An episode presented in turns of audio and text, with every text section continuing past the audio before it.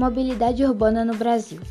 A busca pela mobilidade urbana é um desafio enfrentado pela maioria das grandes cidades no Brasil, que esbarram em problemas como privilégio aos transportes individuais.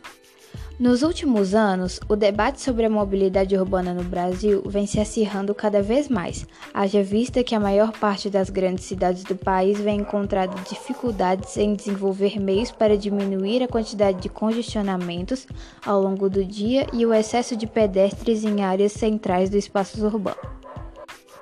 A principal causa dos problemas de mobilidade urbana no Brasil relaciona-se ao aumento do uso de transportes individuais em detrimento da utilização de transportes coletivos, embora esses últimos também encontrem dificuldades com a superlotação. Entre as principais soluções para o problema da mobilidade urbana, na visão de muitos especialistas, seria o estímulo aos transportes coletivos públicos, através da melhoria de suas qualidades e eficiências e do desenvolvimento de um trânsito focado na circulação desses veículos.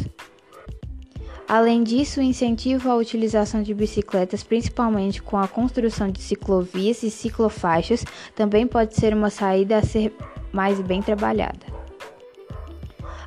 A longo prazo, a prática dessa mobilidade ativa pode influir no comércio, na oferta de empregos, na escolha de locais para moradia e trabalho, de forma a reverter a expansão das manchas urbanas e apontar um futuro de cidades mais compactas.